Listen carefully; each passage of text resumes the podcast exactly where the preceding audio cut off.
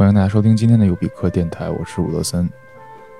今天要给大家讲的这支曲子叫做《波莱罗》，它是法国作曲家拉维尔的作品。如果你没有听过这个作品的话，我建议你现在找一个安静的地方，戴上耳机，或者用你家的音箱，把这个曲子整个完整的听一遍。听一遍之后呢，再来听我给大家解析也好，或者讲解也好。如果你听过的话呢，那我们现在就开始。首先，我请大家跟我一起想象几个画面哈。第一个是一个矮个子的、一头白发的法国绅士，特别矮，拉着一个高个子的、无比性感的巴黎时尚女子漫步在塞纳河边。第二个画面，在一个非常非常现代化的工厂里边，人工智能控制的机械臂重复的在生产一个产品。拿起一个东西，放下一个东西，粘合一个东西，拆解一个东西。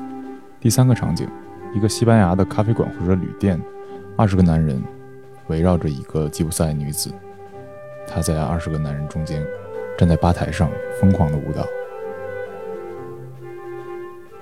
第四个画面，狄俄尼索斯领着他的信徒，大步的漫游在山谷里、森林里，他们戴着各式各样的面具。进行狂欢和群交。我说的这些都是波莱罗。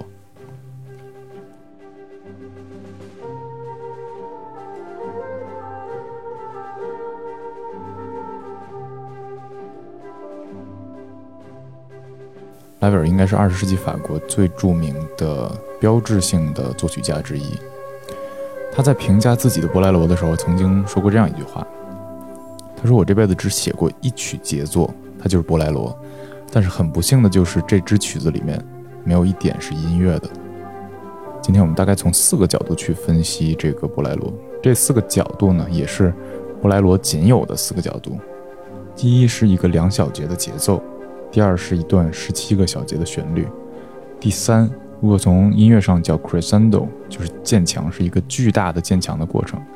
第四呢叫 modulation。”就是变调，布莱罗这个曲子在最后结束之前进行了一次变调。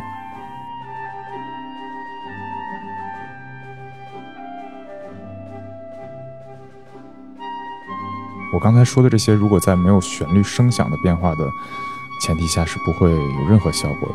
因为如果没有这个声响的变化呢，旋律只是无止境的在重复这一段旋律而已。对旋律的编制是真正的让每个听众能。汗毛直立，越来越激动，甚至，呃，无法呼吸的一个原因。当然，这个声响的变化，我指的就远远不是它这个响度的变化、音量的变化，而是通过很多方法，比如说加入更多的乐器，加入更多的编制，让这个配器更稠密，同时又让音量越来越大，整让整首歌的这个音量的这个动态的范围很大，让每个乐器。都能做到自己的极限。好，那我们就从最基本的节奏开始讲起。我们可以先来听一下这段。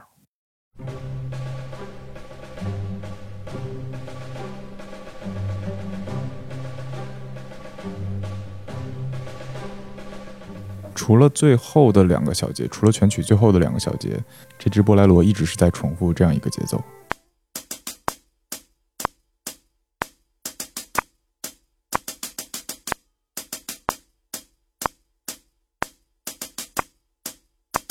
这其中最值得让我们注意的是，它在第二小节的第三拍是一个三连音，这可能是这个世界上最著名的三连音之一了吧？我们再来听一下。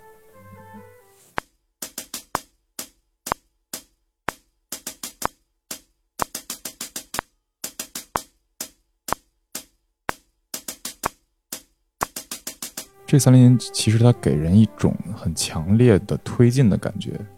这个推进的感觉，其实我们可以这样想象一下：就如果说它第二个小节的第三拍不是三连音的话，那整个这个节奏的丰富程度要下降很多。整个曲子渐强的这个过程中，这个推进的力量是非常非常重要的。这段节奏呢，其实是在模仿西班牙的一种传统的乐器，叫做响板。响板就是弗拉明戈舞里面舞蹈演员在手里边拿的那两个小的响片儿。这个响板呢和他们脚下的踢踏舞的声音共同组成了弗拉明戈舞的这个节奏。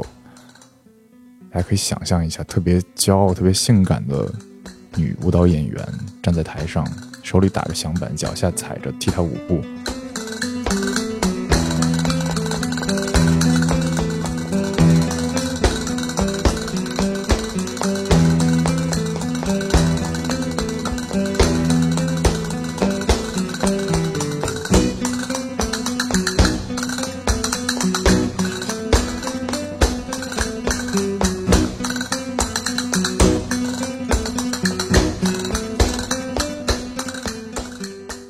同时呢，它又像是鼓掌的声音，是有那种很独特的西班牙民乐的切分的感觉。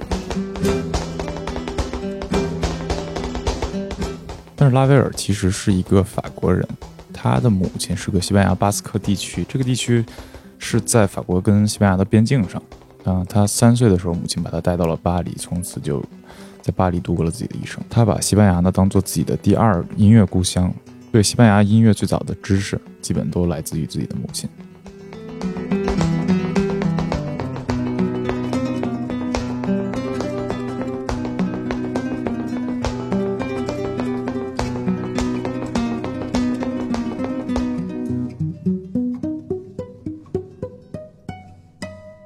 接下来，我们来说一下这个这支曲子的旋律，也就是它的主题。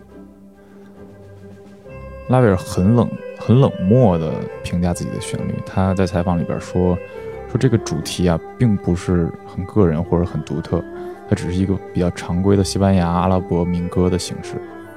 这段旋律几乎贯穿了整首。这这段旋律几，这段十七个小节的旋律几乎贯穿了整首波莱罗。这个旋律本身呢，并不足为奇，或者说听起来惊为天人，像。”呃，莫扎特的旋律或者像德彪西的旋律那样特别特别动听，但是这个妙就妙在这个旋律和节奏的结合方式。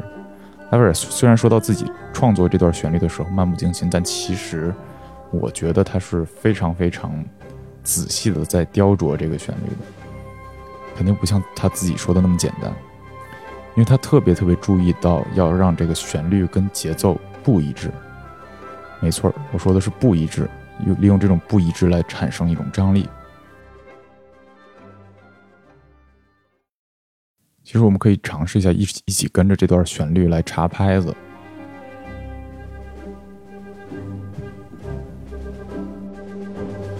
一、二、三，一、二、三，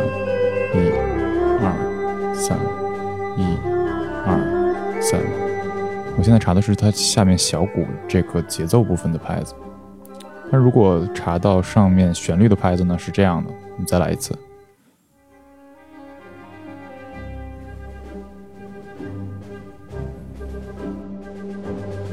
一、二、三，一、二、三、四，一、二、三，一、二、三、四，很奇怪吧？也就是说。在它节奏上其实是三拍一个小节，但是在它旋律上是先是三拍一个小节，然后是四拍一个小节。也就是说，在节奏上它应该是一个强、弱、弱、强、弱、弱这样一个节奏。但是旋律正常来讲，旋律应该是也是强弱弱强弱弱，但是它其实它在旋律上用的是强、弱、弱、强、弱、次强。弱，并不是每次强弱弱的时候，这个强都能合在一起去。就在应该合在一起的地方，并没有合在一起。那么这这种差异，这种参差，就造成了一种张力。这种张力和上升的旋律，在推着观众越来越紧张。这里我可以给大家放一首现代音乐。啊，这里我可以给大家放一首摇滚乐，这是齐柏林飞艇的一首歌，叫《Cashmere》。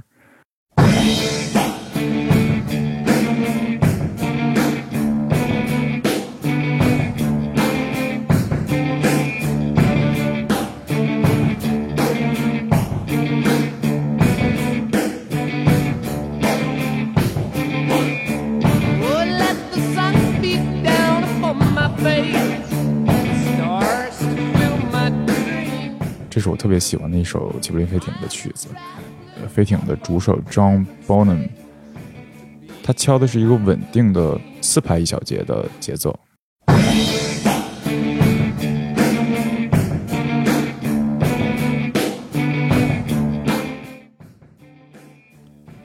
但是呢，吉他是三拍一小节，就是说正好跟布莱罗是相反的。那这里面也就是说，一个是三，一个是四，两个数它的最小公约数是十二，也就是说每十二个小节才有一次是吉他和鼓的重音在一起落下的。这也是同样的造成一种张力，而且我们可以注意到 Cashmere 的吉他的旋律也是在往上走，也是在不断的营造一种很紧张的感觉。那没错，就这样的作曲方式会让我们产生这种紧张，然后喘不过气的感觉，跟布莱罗其实异曲同工。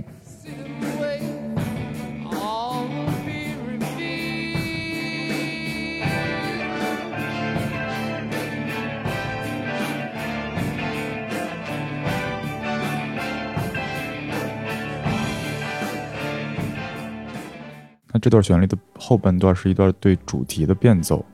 这个变奏就更不在节奏上了，我们能感觉到三拍加四拍的这个结构还在，但是又好像根本就不在，它特别特别的自由。它这个旋律啊是悬在节奏上的，而不是钉死在节奏上的，听起来就好像一直是在错位，一直是在错位。它当然不是了，因为我们可以大概算一下，六和七的最小公约数是四十二，所以它其实每四十二个小节是一次对位。但是它的旋律是十七个小节一个片段，所以在这里面它给我们一种无限的合不到一起去的这种紧张感，这种错位感。其实我们知道，就旋律这个概念相对来说应该是一个比较自由的概念，在很多器乐独奏或者是独唱的这样的呃曲子中，旋律都不是严格的按照呃定好的节拍来走的，而是。根据乐手的发挥，包括根据作曲家的安排，来比较自由的流动。当然，现在音乐不是这样了，现在音乐经常是在一个固定的框架里面来创作。但是，其实旋律就应该是自由的。其实，你可以想象一下，比如说，呃，中东地区的音乐，伊斯兰教的音乐，他们在每天早上礼拜的时候，那个声音是通过一个塔传在沙漠上，它没有节奏，它只有旋律。这个旋律特别悠扬，特别自由。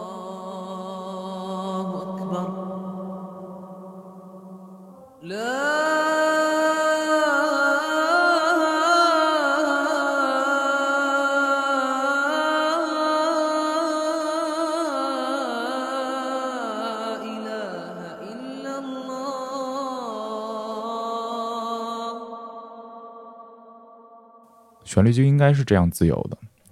但是在这样的大的乐队的编制里面，如果旋律太自由的话，其实是一件很不好控制的事儿。但是布莱罗在这里面做的特别好，就是说他利用这种他故意创造出来的不对位，而让旋律能够悬浮在这个节奏上。特别它里面用的管乐和弦乐，这些本来就是由人的呼吸和呃运动来来驱动的这样的乐器。就让他感觉更自由、更延展、更放松、更有弹性。这里我们可以插一嘴说一下布莱罗创作的故事。大概是一九二七年，拉威尔收到了巴黎当时最著名的芭蕾舞演员艾达·鲁宾斯坦的邀约来创作这个布莱罗。当时他们其实他们两个已经合作过一次了。这就是我在节目一开始说的第一个画面。这个画面就是当时特别特别帅的拉威尔。他很矮，很精致，然后一头白发。如果看过《广告狂人》的同学，其实可能想象到他就是里面那个 Roger 长的样子，很精致的一个巴黎男人。这个艾达·鲁宾斯坦是一个很高、很大、很性感的一个芭蕾舞演员。他们两个是非常好的朋友，在巴黎街头散步，是一个很很美妙的一个场景。然后鲁宾斯坦当时就找他说：“请，请你为我创作一个西班牙的芭蕾舞曲。”然后拉威尔说：“好，我帮你来。”最开始他是想用这个阿尔伯尼兹的伊比利亚钢琴独奏组曲来进行呃改动、修改和创作，但是当时呢，他竟然碰到了版权问题啊！由于他这个改编权不在芭蕾舞团，也不在他自己这儿，所以他就只能自己开始写了。最开始写的时候，他管布莱罗叫方丹歌舞曲，也是一种西班牙的民间的舞曲。他形容这支曲子说是一个单乐章的乐曲，非常慢，又非常持续的重复自己的旋律，改变的只有它越来越强。这支舞由当时巴黎最著名的编舞进行编排，然后最后由巴黎最著名的舞蹈演员进行表演。场景呢，就是我刚才说的其中一个场景。嗯，舞台设置在一个类似于西班牙的酒馆或者旅店的一个场景里面，然后有一个女演员，她在桌子上跳舞，然后有二十个左右的男演员围着她跳舞。女演员最后越跳越疯狂，越跳越疯狂，最后完全陷入狂暴之中。但是确实，像这样的曲子又会给演员任何什么其他的选择吗？绝对没有，最后一定是走向疯狂。桌子旁边下面站着的二十个男演员，最后展现的状态就是越来越对这个桌子上的女演员有情欲，越来越有欲望。第一次演出的时候，包厢里边坐着一些相对保守的观众，这时候就有一位妇人大喊了几句，就说：“疯了，疯了，全疯了。”然后莱维尔听到了，他当时说：“嗯。”你说对了，就是疯了。一年以后呢，拉威尔带着自己这支乐曲，自己指挥进行了一次表演。从那之后就获得了巨大的成功，这让他基本上巩固了他在德彪西之后的法国一线作曲家的地位。OK，我们接下来谈一下编曲。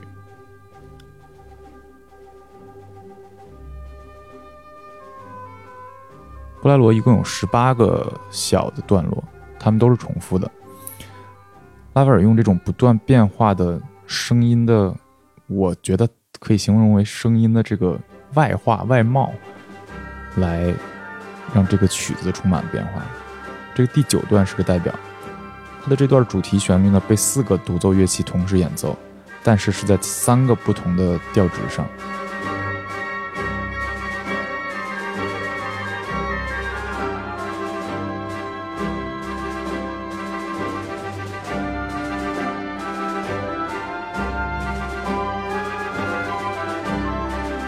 合成了这种效果叫做 polytonality，多调性曲式。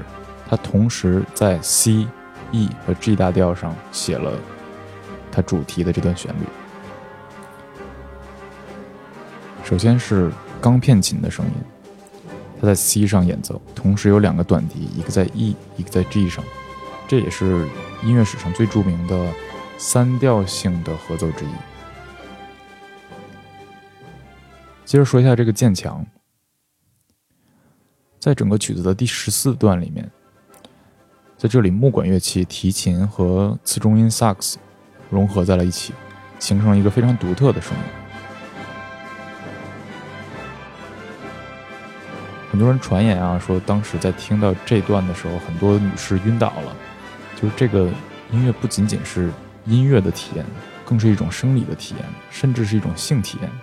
它这段旋律就一直在重复，这种重复给你一种很肉欲或者说很色情的感觉，它不断在增进，就像是两个人在床上不断的增加这个运动的强度和频率，然后最后有一个类似于纵欲狂欢一样的结尾。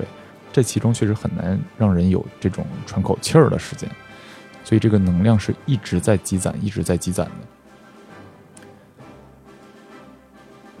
拉威尔说：“我的波莱罗欠欠工厂一份情。为什么这么说呢？他说：‘我希望有一天我能在一个很工业化的环境里面，就比如说背景里是大烟囱，是那种大工厂、庞大的器械。他希望在这样的环境里边演奏这个曲子。甚至他对这个当时编的这套舞蹈和表演不是那么那么的喜欢，他觉得那个太图像化了。’他脑海中的形象可能更宏伟、更大、更荒凉。创作波莱罗的前一年，拉威尔在一个采访里边对记者说，他自己对机械非常非常感兴趣。当他是小时候，在他还是一个孩子的时候，他总是跟着父亲去工厂，所以当时工厂里边这个机械的轰鸣声，这个不断的重复的机械的轰鸣和他母亲给他带来的西班牙民歌的影响，让他对音乐、对节奏有了一个很初步的一个概念。他后来。在后来的生活里，他一直是一个特别喜欢收藏机械玩具的一个这样一个人，所以我们听这个布莱罗有一个很稳定的这个充能的重复的这样一个过程，就像工厂里面的机械一样。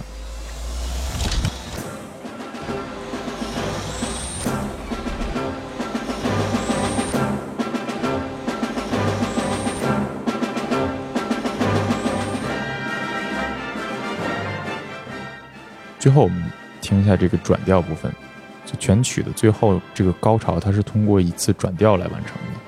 整个前面一直是 C 大调在不断的平稳的运动，不断的加强，不断的加强，不断的加强，但是最后突然在这个地方切到了 E，我们可以听一下。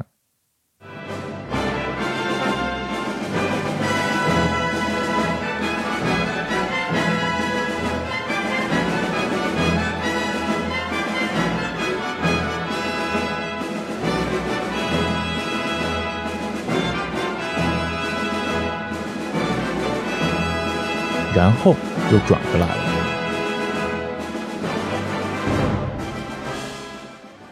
最后呢，这段旋律整个被节奏给霸占了。我们听这段，几乎你听不到旋律了，都是节奏当道，节奏霸屏。整个我们听到的只有这个很强大的节奏的声音。还剩下一些什么样的旋律呢？我们仔细听这个长号。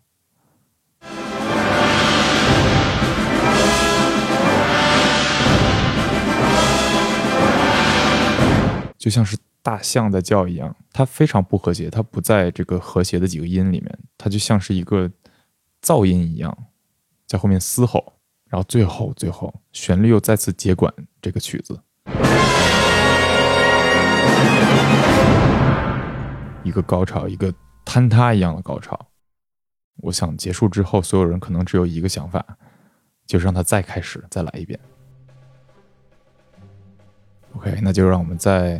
节目末尾再次欣赏一次布莱罗。好，感谢大家收听。如果你对节目感兴趣的话，可以搜索微博优比克电台，或者添加微信 UBIKFM，跟我们一起交流。我们下期见。